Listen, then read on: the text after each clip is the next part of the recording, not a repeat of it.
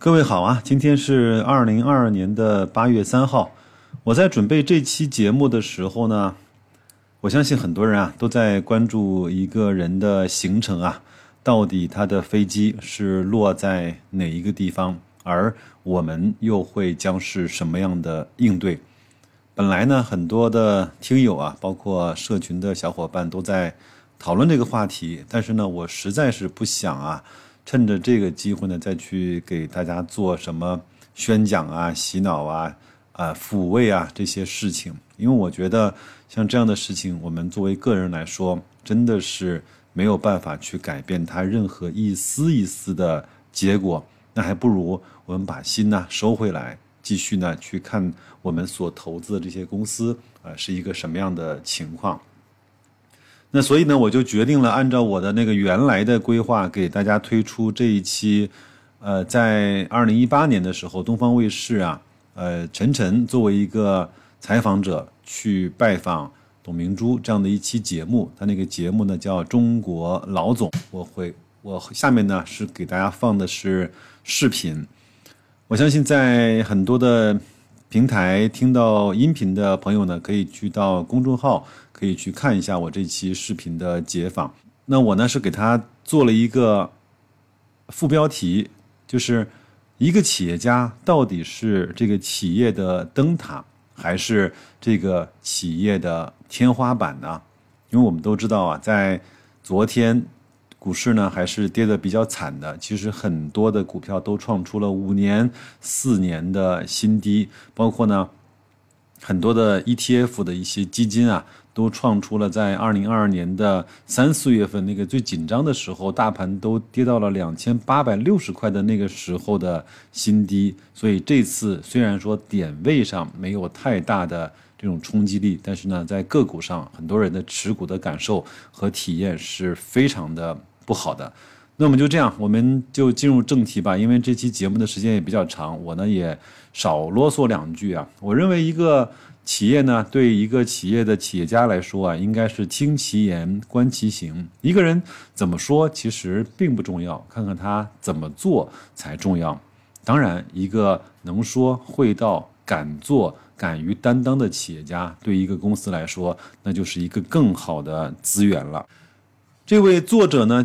这位记者呢叫陈晨，是当年啊东方卫视的当家花旦。我相信，如果习惯于看东方卫视的话呢，应该是对他呀、对陈蓉啊，应该都是非常多的了解。他这次去拜访了董明珠之后呢，其实也促成了他在二零一九年、二零年呢和董明珠和格力集团啊，呃，反倒是有一次直播的时候，陈晨。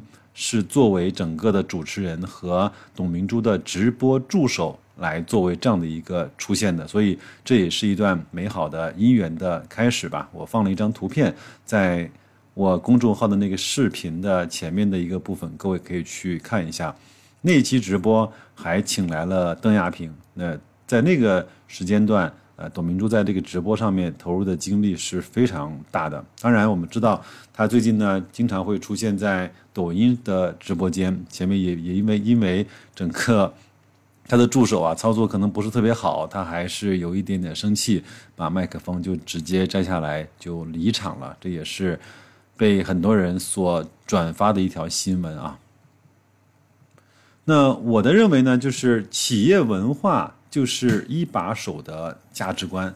什么是一个企业的文化？不是贴在墙上的、写在纸上的，让你去考、让你去背的那些东西，而恰恰这个企业文化就是这个企业一把手他自己的价值观。尤其是这些初创型的企业，那老板的为人基本上就能够给这个企业的价值观，以及呃下面的一些员工啊、团队啊，在碰到一些。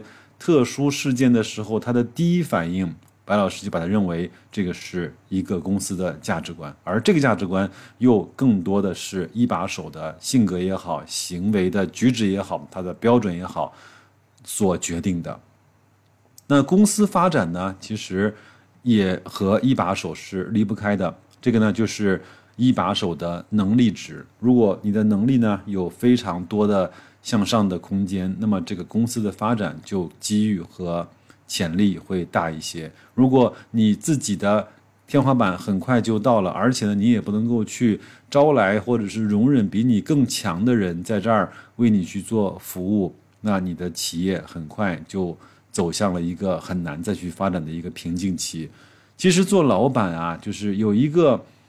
悟道的地方就是你一定要招比你更强的人，而你用你的人格魅力，你用你的分配机制，你用你的舞台和空间的展示和成就感的这种赋予啊，把这些比你更厉害的人留在公司里面。其实做得很好的这些中国的大企业的企业家，在这方面都是一个非常好的表率。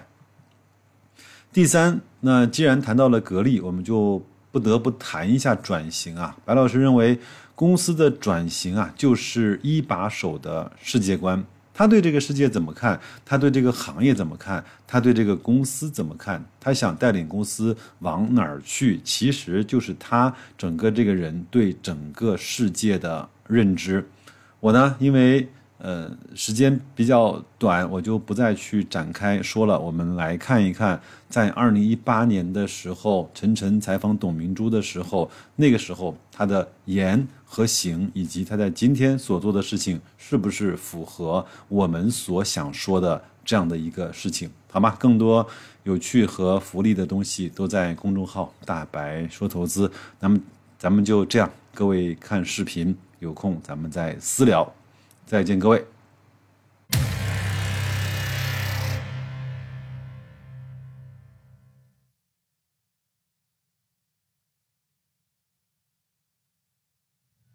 二零一八年一月八日傍晚，我结束上海的工作，飞往珠海，抵达已是深夜。没想到，我第一眼就在机场看到了我要探访的人——董明珠。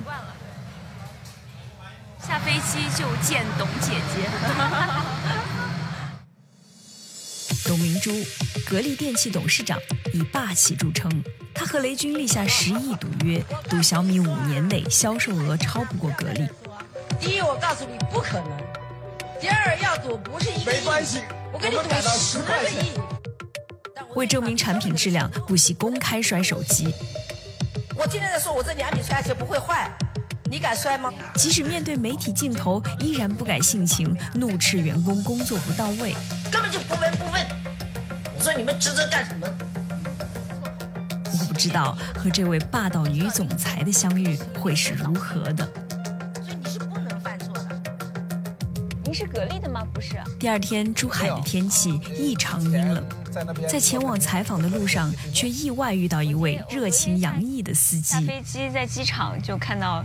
都是格力的广告，是不是在珠海绝大部分家里啊，这个商场用的都是格力空调？呃，这个比例还是挺高的，应该至少百分之九十以上吧。那么高啊？你看珠海人就信格力嘛，格力空调评上世界名牌以后，好空调格力造，大家都知道嘛。特别是我们家的空调，嗯，零八年十月份，等于是我那时间购买的。你记得那么清楚啊？呃，因为我们首套房嘛，所以印象特别深。那你们家其他电器用的是格力吗？呃，有电饭煲、电风扇。我也是董姐的粉丝，董董姐那个《行期无会》这本书我都有。那今天我们估计能见到他本人，你能见到他本人？哎呀，那太荣幸了。和董明珠约定的采访是下午。但我提前到了，我希望在见到他本人之前，先看一看他掌舵的企业。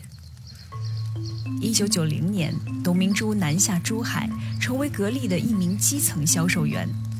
二零零一年起，他担任格力电器的总裁，一步步将其打造为中国制造的名片，享誉全球。这里几乎是董明珠全部心血所及。此时，董明珠正在召开一个关于即将举办的格力晚会的筹备会议。收看，就是收看，也是一种办法。再再再再过来，只要来三五个就可以。啊，对对对对对。主要这相对来的是嘉宾，然后我们的员工组织就比如是几个大地方，对，席地而坐。董总是这样的，就是今天呢是这样，可能得把这些节目首先得定下来以后，每一个节目呢，还需要进行前期这个我都讲员工里面一些感人故事，对需要去你们找了没有？还没有来，还没有来得及。那还没来在这个讨论这个啥？首先我都说你们前期要要去捕捉，要把故事拿出来，让通过这个故事我们筛选一下哪几个故事，要有自己的东西。如果你要把这个书全部拿掉，你比这个大几倍。对对。这个广场可以登个六千多人，没问题。我原来呢想呢，舞台搭在这个晚会的举办场地就在厂区，哎，但筹备会上关于晚会节目内容的汇报让董明珠略有不快，因为她觉得不够体现员工的真实故事。其他导演组就去里边溜达看景去了。没有，我早上临时有点事儿，啊，就耽搁了。啊辛苦了。哇，你们到这以为这里很暖是不是？你 穿那么少，我的天哪！我我看你还穿挺多的，但我们已经觉得这儿挺暖和了。今天预报啊，降温很严对重。，是因为是北方降温。我不愿打搅他的工作，但我想正好利用这个时间在厂区内走访一下，看看普通员工会如何评价自己的老板。好了，那我就不跟你一块上去了啊。好。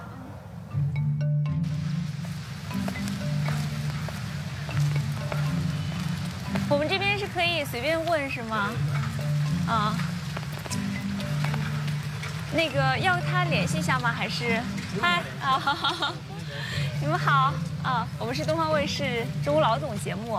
你在在格力工作多久了？刚来，我们是一七届大学生，哦，一七届大学生啊。哦，我好像听说这个八万员工每个人都有董总的电话，你有董总电话吗？有啊打过吗？还没打过。怕董总吗？嗯，怕倒不怕吧，因为基本上董总都很忙嘛。有时候被他骂，觉得挺开心的，能被他骂一下，有所进步吧。我上次就是一天被他骂了两次，我回家跟我老婆说，我说今天还比较比较荣幸，一天被董事长骂了两次。应该说叫严格、严厉，你被他骂过吗？呃，也有骂过，嗯，嗯，但是对于我们来说是一个激励，不是说对于我们是一个谴责，因为我们工作确实没做好。下午，董明珠如约而来。让我感到遗憾的是，因为珠海罕见的降温，我们没有能够如设想中的那样在暖阳下边走边聊。完全没有喘息的工作安排，让董明珠看上去略有些疲惫，但不减她说话的力量。也很大，对。我刚才逛了一圈，我发现这个这园区特别干净。对，我们应该是无灰尘吧？无灰尘。对。平常每个员工都会还是比较注注意嘛。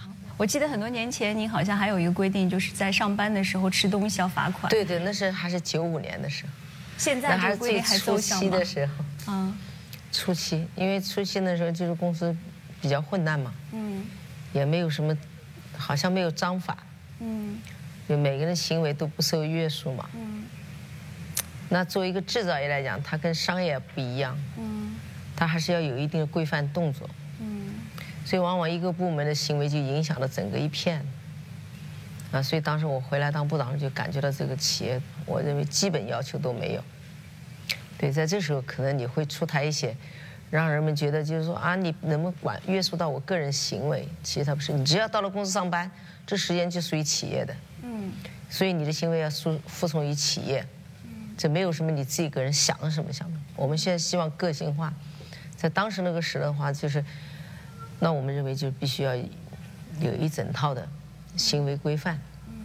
对，刚才这个问了几个员工，其实就像您说的，有一些呃中管以上的干部在会被您骂，然后在被您骂完之后呢，他倒也不觉得很委屈，他会回去跟他老婆说，我觉得特别荣幸。我就在想，哎，这是怎么回事呢？后来想，是不是因为可能在他们的心目当中，你就是一个家长的角色，就像有时候我们被自己家里人骂，虽然心里一时会不开心，但是也不会觉得。我觉得这个骂可能是我们通俗的表达，实际上他也不叫骂。你做错事了，当然要是批评你，因为他是有要求的，对吧？如果当这个人员工你的属下做错了事，你竟然可以睁着眼睛说没看见，嗯我认为你最起码不是一个好上级。嗯带带兵带兵，你把兵能带出来，看到他的缺陷你不提出来，你怎么叫带兵呢？同时对企业负责任，肯定也是对他自己负责任。对企业负责任这是首要条件。如果一个员工，一个企业的员工对这个企业不负责任，你就不是个好员工。对。但现在其实像格力也会遭遇很多被挖角的这样的一个事情。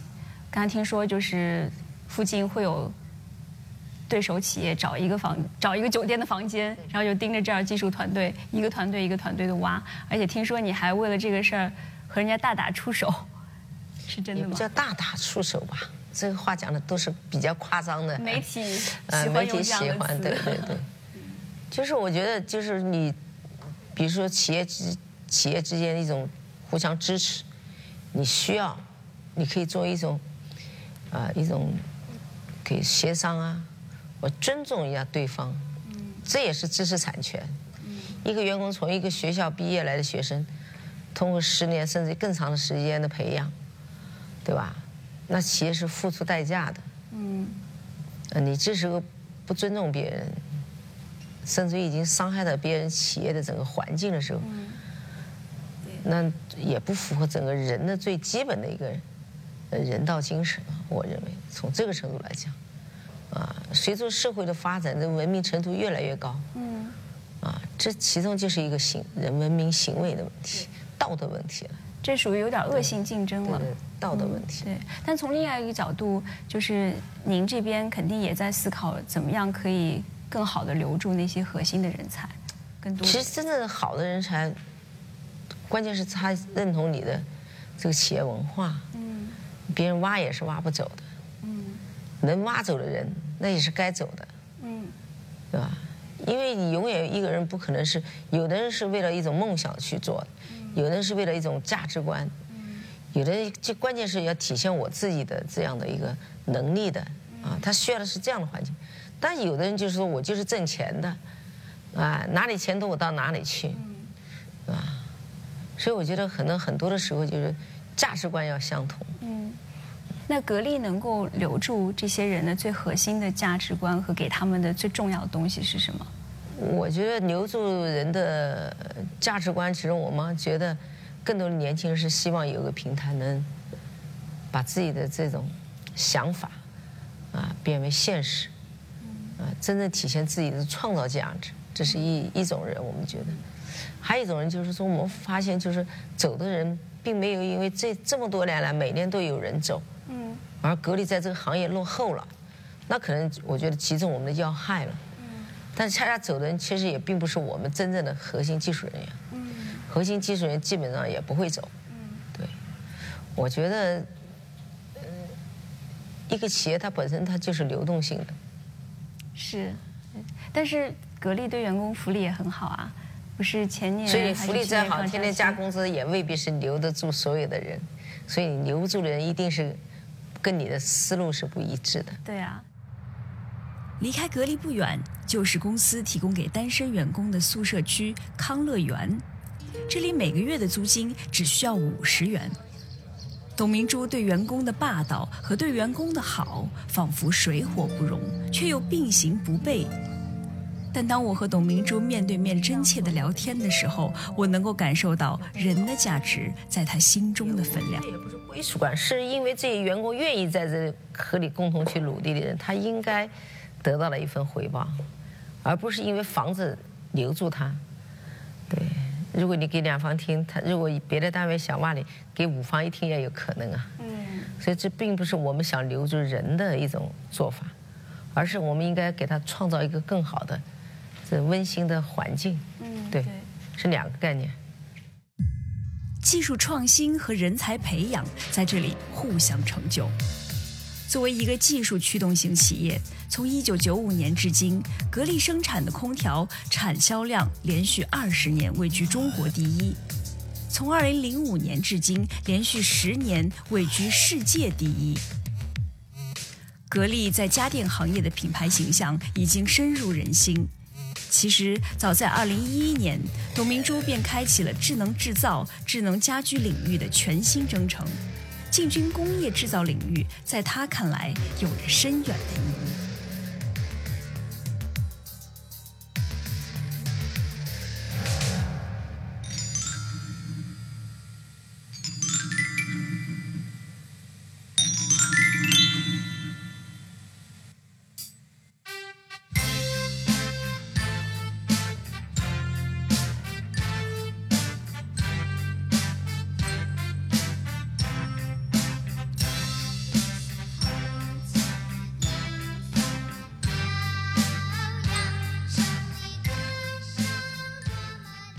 觉得格力电器现在它已经不是一个终端产品的这个生产商，实际上我们已经这个产业已经扩大到了，呃，我们的制造产品的后端的产品，就是设备。对，你看现在我们的设备，其实我们进军这个行业，进军这个设备，主要还是因为我们考虑了国家的这种需要。我们中国很多高端的这种设备必须进口，自己做不了，所以就是因为这个，我们要就是一定要实现自己的设备。那这块其实前期的研发和投入呢很大，很大。它对于利润是个消耗啊。它没有利润，对啊，对。那就纯投入。但是你纯为了利润而去选这个，那就是逐利而行。这个机器人，你看我们做的这个四个机器人同步运行，它叫无缝对接，对，所以你要做的它的这个任何的拼接，它就是一个技术。龙姐，您这宣传片宣传的照片是一次拍拍摄完成的吗？还是拍了很多次啊？没有啊，就这一张照片。哎，好像还有好几张哎，不同的产品线不都有不同的照片吗？电饭煲有没有？但是要的时候才去拍的。啊，是吗？要的。你像我们做的这个机器人都是不同类型的，当然因为这个展厅小，我们只拿了一两款摆在这儿。实际上我们有无数各种不同类型的这种机器人，就是为了让满足不同领域的需求，比如做做做笔的，啊，比如做食品的、做药的，你钢铁厂的，那都是不一样的。呃，这个汽车行业的，它的需求都是不一样，它的手手背这个机器人要的也是不一样的，对。你看我们这个就是远程监控，就是所有用户家里的空调运行状态，我们从珠海就可以进行技术上的啊这种远程评估，每台机器啊每一台都是联网的啊。都是联网的。如果这个机器出现异常的时候，我们这里就可以看到。啊，如果我们看到以后，我们就会在这里进行什么？后面进行这种维修维护，就不要到消费者家里。哦，就是网络直接维修掉了。对对。对。但如果说硬件坏的话，我们就会通知，比如硬件，比如是螺钉啊，啊，或者是哪一个部件坏了，那我们就会呃派人上门去给它维修好。不过现在这个消费升级，大家越来越在意这个东西的设计是不是好，它是不是给我带来品质感的东西，或者是有趣的智能的东西。它就是这个，我觉得智能就不要太盲目的追求智能，只能说最好的实用性是最重要的。啊，我觉得一个是安全性，一个是可靠性，对吧？你说我们光找一个外观啊，虽然是很华丽啊，看着很，但没两天就坏了。呃，内在的其实还是我讲的观点，其实内在的品质更重要。当然，我们现在企业来讲，所有的这些模具由自己来掌控，我们可以设计各种各样的款式，特别像这种光伏空调，是最有价值。就是你你这个光伏空调是最环保、最节能。一般的话，呃，面积铺到你跟你家庭的面积相对等的时候，你基本上是不要电费了。就这个特别适合呃一整幢楼或者是别墅这样用别墅是吧都可以就相当于它是一个发电机，对对对对，太阳能发。电。对对对对对。这个是所以这个是最有价值，现在世界独一无二的。哦这个很棒。对，也现在国内也有好多工厂也是用，我们格力资深就是用了这个，所以我们这个工厂里不要电费。哦，就是用你们那个大的那一台，就整个可以自己供供电，它主要有光伏嘛，用光伏来解决。这个很了不起。对，嗯，所以这个技术升级很重要。美丽的玫瑰花，这是你的创意吗？对，因为我觉得这个产品已经不能再像过去一个功能需求了，它还要增加一种美的享受。啊，我觉得如果摆在家里的话，最起码它属于像一个艺术品一样的嘛。董姐心目当中的浪漫是什么样子的？我就没想过什么叫浪漫，反正哎，每天浪漫有很多种啊，有时候心怀使命是一种大浪漫。哎呀，反正每天就是这样忙忙碌碌的啊，所以别人有时候问你幸福吗？我说忙忙碌碌也是幸福。董明珠出生在江苏南京一个普通家庭，丈夫在儿子两岁时病逝。一九九零年，这位三十六岁的单亲妈妈辞去了普通行政人员的工作，南下珠海，成为格力的一名销售员。仅用了两年时间，董明珠在安徽的销售额就突破了一千六百万元，占整个公司的八分之一。随后一年内，个人销售额达到了三千六百五十万元。一九九零年，现在是二十八年，对，正好是吧？你还记得第一次到这儿来的时候的感受吗？刚下飞机看到珠海的时候，觉得珠海很美啊，没有什么特别的感受。我都是顺其自然的，嗯，对，没有目的的。很多人是目的性很强，那我是没目的，嗯，对，随遇而安吧，只能这样说。因为城市美而留下。当时销售的第一单大生意签下来的时候是什么感觉吗？没什么感觉，就是拿下了，很简单，真的没有大家想的那种样子。嗯，只是我们做自己要坚持原则的事情去做。嗯，对，所以你既然坚持原则去做，你就不会像人讲的一下，啊，我因为拿一个大单，我怎么样怎么样，啊，就在别人眼里觉得你很了不起，因为别人很难遇到像这样能拿下一个一次性就拿下个两百万的订单。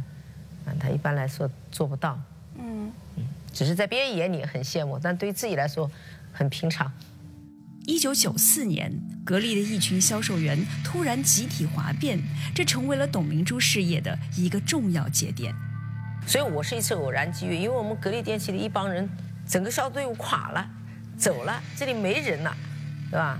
对我来讲，我愿意一辈子做销售，我从来不希望我有一天做领导，但没有人了，啊。那企业需要你回来的时候，那当然就只能选择回来。嗯，啊，对我个人来说损失很大。我当业务员一年一一百几十万，回来当部长也就是十多万，对吧？但是你这时候想的就是说，你一百多，这企业没有了，你一百多万也就没有了。所以企业看起来比你这一百多万更重要，啊，所以我选择了放弃回来当部长。那就不是你一个人。得一百万，现在是让你所有中层干部能拿了一百万，这个就是不一样的结果了。在您刚做那个销售部经理的时候，我们也知道当时好像有一个你一手提拔起来的大经销商窜货，然后异地销售也挤压了一些。那像这些故事太多了，我觉得这些故事并不影响你的情绪。因为你是望着一个方向，是为了让企业的利益最大化的时候，你肯定会遇到这样那样的问题。你不要被他们左右，你坚持你的原则就行了。对。后来我们知道的这个非常有名的国美事件，国美是被人都成茶余饭后的一个话题。其实对我来说也是很简单，就是你坚持原则。董明珠喜欢用随遇而安、简单来形容自己。她确实不复杂，因为她心中的原则很清晰。二零零四年，格力和国美公开叫板，轰动一时。那个时候，几乎没有一家家电企业敢跟国美较劲。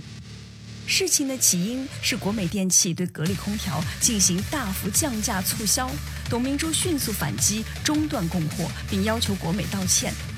虽然高层意见不一，害怕失去国美这样的重要渠道，董明珠的态度却斩钉截铁。当他已经不仅是侵犯了企业的利益，更重要是把一个群体的利益给侵犯的时候，没有人敢出来讲话的时候，那证明真的是问题很大。这个问题大就大在企业一定跟商家之间是不公平的，或者说。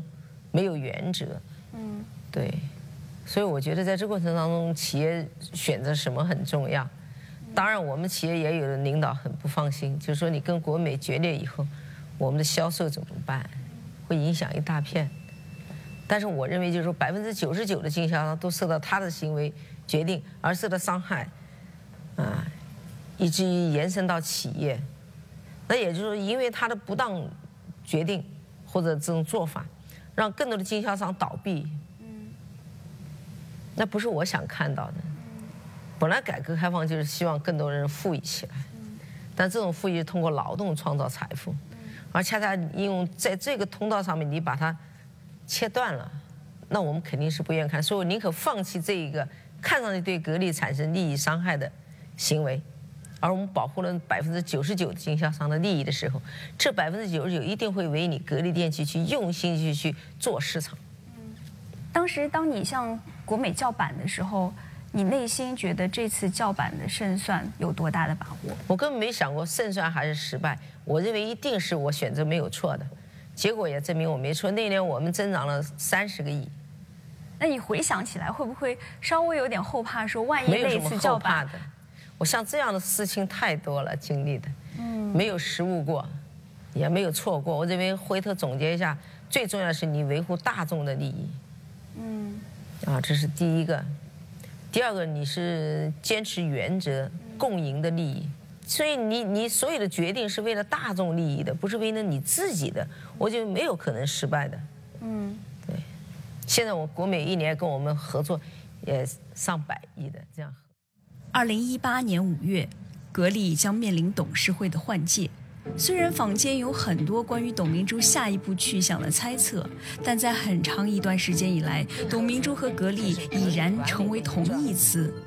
是董明珠，我们要给全世界造最好的空调。我很想知道他此刻的想法。如果不再担任格力的掌门人，他将去往哪里？他内心的真实想法又是如何呢？五月份好像格力要进行新的这个董事局选举，是吗？您会不会担心说？没什么好担心的，我不是今天这样说啊，十年前我都这样讲。有优秀的人，你为什么不让出这个平台啊？对吧？有什么好担心的？根本不用担心。您想过离开格力之后的生活？我现在还没有去想这个问题，因为还没有退休。啊，退了以后再去慢慢想，还来得及。那个时候会有落差吗？比如说现在百分百的生活都是格力填满的，可能离开了之后，格力还是。那是因为你今天在这个位置里的责任担当。你会从另外一个角度渴望那时候的生活吗？渴望那种？我觉得我们我这个人随遇而安，没有什么渴望不渴望。嗯。包括我这一路走来都是这样的心态。如果条件允许的话，您愿意再干几年？内心希望永远干下去。那是不可能的。我知道你的意思了。但是没关系，我就是退休了，我也会关注他。董姐，你累的时候有没有累的时候想休息一下的时候？有啊，回家不冲凉就睡觉。格力就是董明珠，董明珠就是格力。而我渐渐看到，这种等同并不仅仅在董明珠为格力代言所展现出的外在形象合一，在情感与使命上，董明珠早已把自己和企业融为一体。她所做一切的出发点都是基于企业的长远发展，比如科研投入，格力每年的研发经费高达四十亿到五十亿元，且从不封顶。董明珠让我和他一起去看看格力的国家实验室。那这个国家有投入吗？还是完全由格力？基本上我们自己投入，因为我觉得这是企业自己的一个使命嘛，啊，国家每年也会给我们很多奖励，但但我觉得这个奖励并不重要，啊，因为你你给人类带来一个更好的生活。你就有市场了，有市场了，你自己就可以有钱的。为什么要靠国家给你呢？我总觉得国家的财政应该用用到公共这个设施环境当中去，用于我们的教育啊，用于我们的这个卫生啊、医疗啊，特别是总书记现在提出来精准扶贫啊，我最近都在做，我最近准备成立一个精准扶贫这个呃基金会。哎，我就想是你个人发起还是对对，我带几个人一起去发起，因为我觉得那很有价值，把我们很多的那种东西可以贫困地区，让那个贫困地区能够再造，而不是说送点钱送点物，啊，就是我们一定要改变那种过去捐点衣服啊，捐点钱呐，对，哎，把它这个把它要转化掉，啊，把它转化掉。那你准备联合是联合企业家吗？对，企业家包括企业都愿意，但我首先我自己要成立起来，我自己要投钱进去嘛。啊，比如说我投个几百万进去，然后这几百万撬动，呃，带动更多的人一起去做。对，就是你要把这个扶贫的这个贫困的山区，把它要成为一个富裕的山区，而不是说把里面的人就每天你送点钱给他吃一吃啊，什么用一用啊，就哎对。你看像这个，你看就是我们这个现在正在做的，啊，你看可以看到现在外面的温度是十零下十九度，啊，这都是看得到的我们整个的那个变化。所以这个就是在极寒天气下能够保持正常运转。对对对对，这个你你可以马上对比就可以看到。嗯。这里就是零下十几度，那到零下的时候，你看这个机器就是在外面进行运行。你看它现在运这么雪封着的，它还在运行。你看，它在运行，你看到吧？看到没有？对吧？哇，真的冷。对。现在零下十九度。但你进来，你看这里面，这就是我们做的，像现在那个城市里面搞的那个煤改电、煤改气啊。啊。就那边主要原来像这种空调的话呢，它在冬天制热是不行的。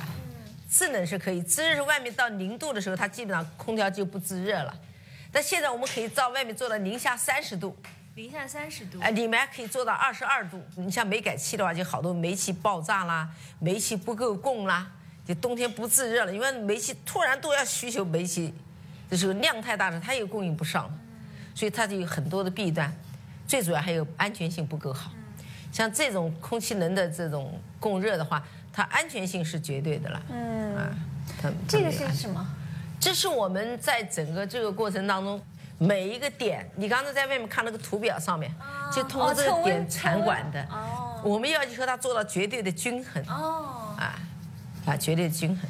但是这哦门开着，因为我说地板有点冷，啊，没关系，门关起来就可以。那这里面呢？你看我们做的这种，你看这里面又是一个房间了，这个房间做的就是比我今天有地暖吗？没有。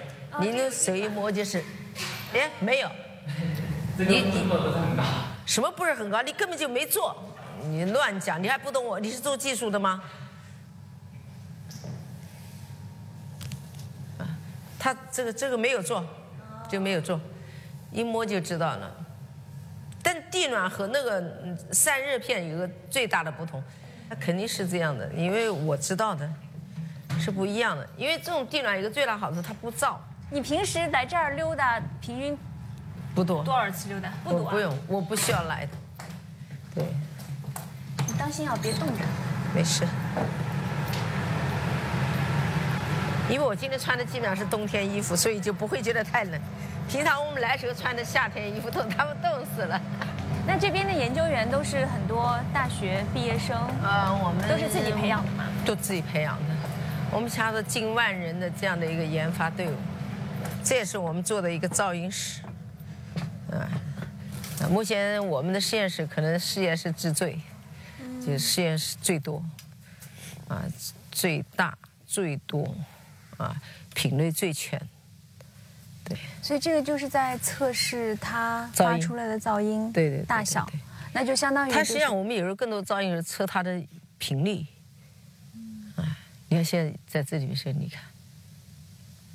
几乎是没有噪音，对，适合我妈妈，她睡眠不好，就是哎呀，好多人睡眠不好都是这样子。我在两千年有人找我说，我说我们隔离噪音很低，它已经低于自然界的声音，所以你就不会感觉到有噪音了。这是第一个，第二个它的音律，对，就像我们有人讲话，像你讲话我听声音很舒服，但有人讲话你就听了觉得很辛苦很累。对，就是某一个频率的声音特别的让人接受不了。对对对对对，特别重要。对，对，有时候空调，我记得我们小时候第一次买的空调就是那种窗式机，刚的那种，从那一代开始，哇，那个声音。噪音很多种啊。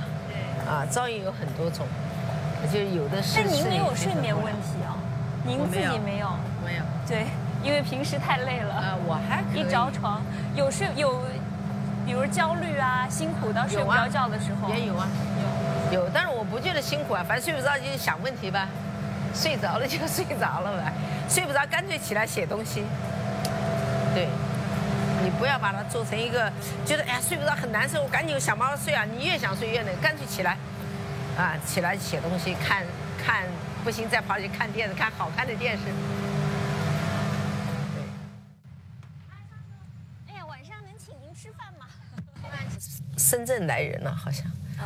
啊，我刚才叫我接电话没接，我等会儿去问问他们情况。你也太忙了。哎呀，每天忙不完的事儿。不忙了就有失落感。还行，我没事干，休息也是很快乐的。其实，在于你的心态，失落也好，什么也好，取决于你的心态。在车中舒适和安静的环境下，董明珠和我聊起了隔离以外的一些事情。就因为我觉得婚姻真的不是一个必需品。就我我的自己的人生很完整，但我不是有是不是因为你找不着，是因为你的眼光太高，所以你很难达到自己所想的那样的一个目标时候，你找了反而是一种痛苦。对啊，真的是这样，是这样，嗯。但是我会觉得爱情很重要，就是 婚姻不重要，爱情。嗯，但爱情升华到一定的时候，它就变成一个责任了，就是只能这样说。对。哇，董姐，你不是因为害怕责任，所以害怕这个责任，所以就不去寻找爱情吗？哎，那也不是因为我工作太忙了。第二个，确实我是属于那种看不上人家，人家看上我，看不上人家。我看上了人家，也看不上我。你喜欢什么样的男人啊？我喜欢，哎呀，这个是感觉吧，很难说，没有什么一个定性说喜欢什么，那就骗人的。我觉得还是感觉，这个东西是看不见摸不着的东西，一定是感觉。有人是为了是什么交易，好多婚姻是交易。太对了。啊，但我觉得，我觉得就是就是这个，人有自己的这种。其实我挺理解你说的随遇而安的。我觉得其实这种反而是很女性化的思维。不知道。